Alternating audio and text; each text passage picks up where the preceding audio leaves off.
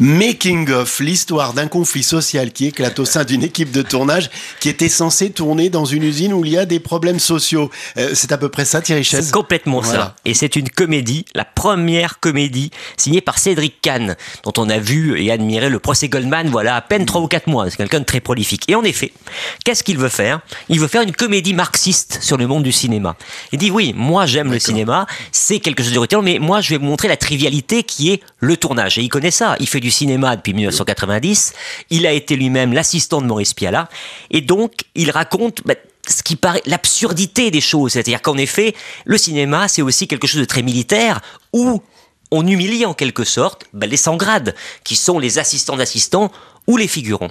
Et ça donne un film euh, touchant, drôle. Le producteur, qui est une sorte de magouilleur, mais qui tombe sur ses pieds, c'est Xavier Beauvois, qui fait une prestation incroyable. Le principal financier du film nous a lâchés. Il faut demander à l'équipe de terminer sans être payé. Et alors, qu'est-ce que je dis à l'équipe? Bah, tu dis rien, tu fais, tu tournes. Si vous avez aimé La Nuit américaine de Truffaut, eh ben c'est un peu le revers de la, de la médaille. Qu'est-ce qui se passe alors que tout doit être beau et, et magnifique? Voilà, on a aimé La Nuit américaine de Truffaut, donc on ira voir ce film. Votre deuxième choix s'est porté sur un film indépendant américain, La vie rêvée de Miss Ah, c'est un film euh, qui est vraiment assez ambitieux parce qu'il tient sur un fil où on se dit à tout moment ça peut tomber.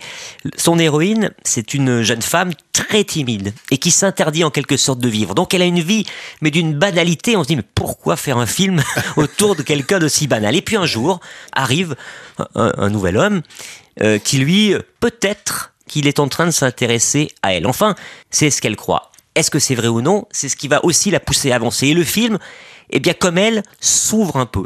C'est porté par une actrice, mais qui est euh, vraiment dingue, qui est Daisy Ridley, qu'on connaît via Star Wars. On a vu dans Star Wars épisode 7, le Voilà. réveil euh, de la force Et on même.